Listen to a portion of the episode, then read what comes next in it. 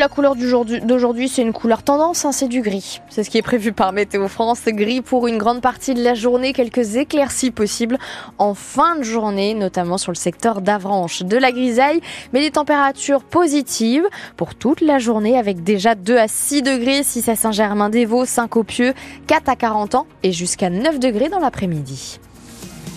Les infos de 7h, Katia Lotrou, avant de revenir sur la grande cavalerie, le nouveau gouvernement version Gabriel Attal, parlant d'une autre compétition. La plus grande épreuve équestre de France.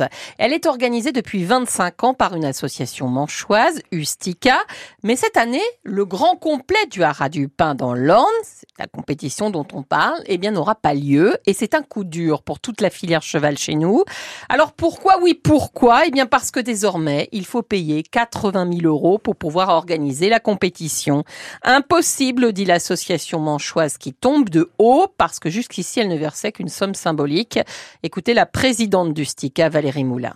Cette somme est importante déjà dans la mesure où euh, on a dû s'adapter à des conditions qui nous ont été imposées au mois de juin pour l'organisation des championnats d'Europe. Donc ça fait un surplus financier que nous n'avions pas prévu dans notre budget des championnats d'Europe. Et donc là, de ressortir 26 000 euros là euh, au mois de décembre pour une association, c'est une somme énorme.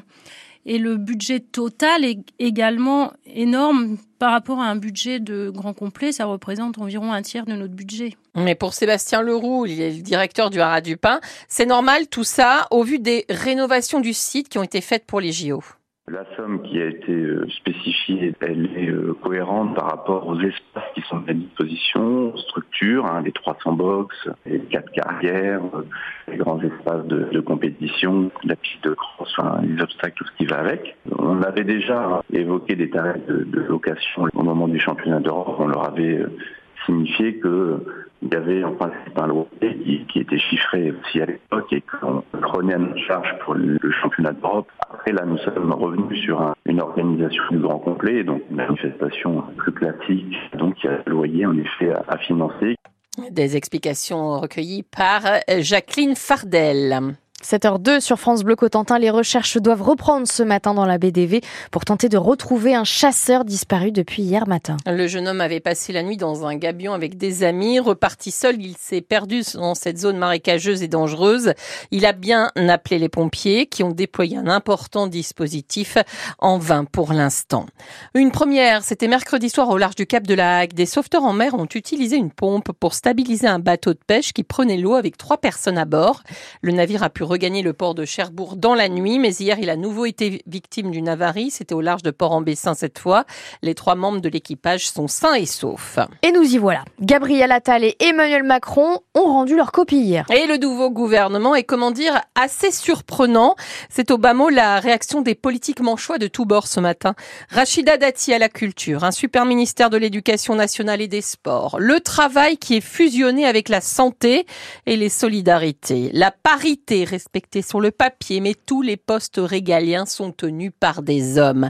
Les noms des 14 principaux ministres ont donc été annoncés hier soir. Un gouvernement aussi qui penche à droite et qui fait tanguer à nouveau le camp présidentiel, Simon Le Baron. Ce gouvernement est la conséquence directe de la crise née de l'adoption de la loi immigration. Emmanuel Macron a été ulcéré par l'attitude de ce qui reste de son aile gauche.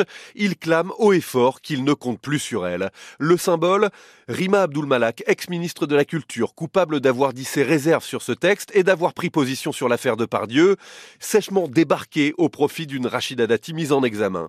Le tableau général, presque tous les gros postes tenus par des ministres venus de la droite, tendance sarkozyste, même si l'Élysée soutient que le dépassement des clivages reste d'actualité. Même les alliés Modem et Horizon sont quasiment laissés au bord du chemin avec un seul ministre chacun. Emmanuel Macron pense que tout est de la faute de ceux qu'il a écoutés depuis un an et demi, explique l'un de ses proches. Il montre que désormais, il décide vraiment seul. Au prix d'une nouvelle crise, un cadre du groupe à l'Assemblée s'avance, le président ne mesure pas à quel point il va fracturer sa majorité. Les premières passations de pouvoir auront lieu ce matin à partir de 9h, suivi d'un conseil des ministres. De nouveaux éléments là de la cellule investigation de Radio France sur le LR. Laurent Vauquier, le président du conseil régional Auvergne-Rhône-Alpes, un des quatre salariés rémunérés par la région et dans le collimateur du parquet national financier, a été licencié. Trois perquisitions ont eu lieu. La justice soupçonne que ces salariés n'œuvraient pas pour la la région, mais à la carrière nationale de Laurent Vauquier. Êtes-vous prêt à payer certains produits un peu plus chers pour soutenir les agriculteurs? À l'occasion des négociations entre la grande distribution et les industriels de l'agroalimentaire en ce moment, votre avis nous intéresse. Alors appelez-nous au 02 33 23 13 23. On en discute ensemble ce matin et sur Facebook aussi, comme Marie-Odile pour qui ce sont aux grandes surfaces de faire l'effort. Et nous, nous serons aussi avec Ludovic Blin tout à l'heure, le Manchois, président de la section laitière de la FRSE1 en Normandie. Il sera l'invité à 8h moins quart. 7h05 sur France Bleu Cotentin, la vente du terrain pour une nouvelle mosquée à Cherbourg sera signée d'ici la fin du mois. 7000 mètres carrés à quelques mètres seulement de l'actuel lieu de culte. C'est une bonne nouvelle hein, pour les musulmans du nord du département, mais quid de ceux du centre et du sud-Manche On s'est posé la question ce matin alors que le projet de nouvelle salle de prière à Saint-Lô a été abandonné, Benoît Martin. C'était il y a cinq ans, l'association Fraternité Saint-Loise qui gère la mosquée locale avait acheté un bâtiment avenue de Paris. Elle comptait y déplacer sa salle de prière, alors installée dans un local exigu à côté des anciennes usines Seb. Seulement, l'annonce de l'arrivée de la salle de culte avait provoqué des réactions hostiles de la part des riverains. L'association avait fini par abandonner son projet. Mais entre-temps, le Covid est passé par là avec les règles de distanciation qui ont précipité la fermeture de la salle de prière historique plus adaptée pour accueillir les fidèles. Le problème, c'est que depuis la communauté musulmane est privée de de culte.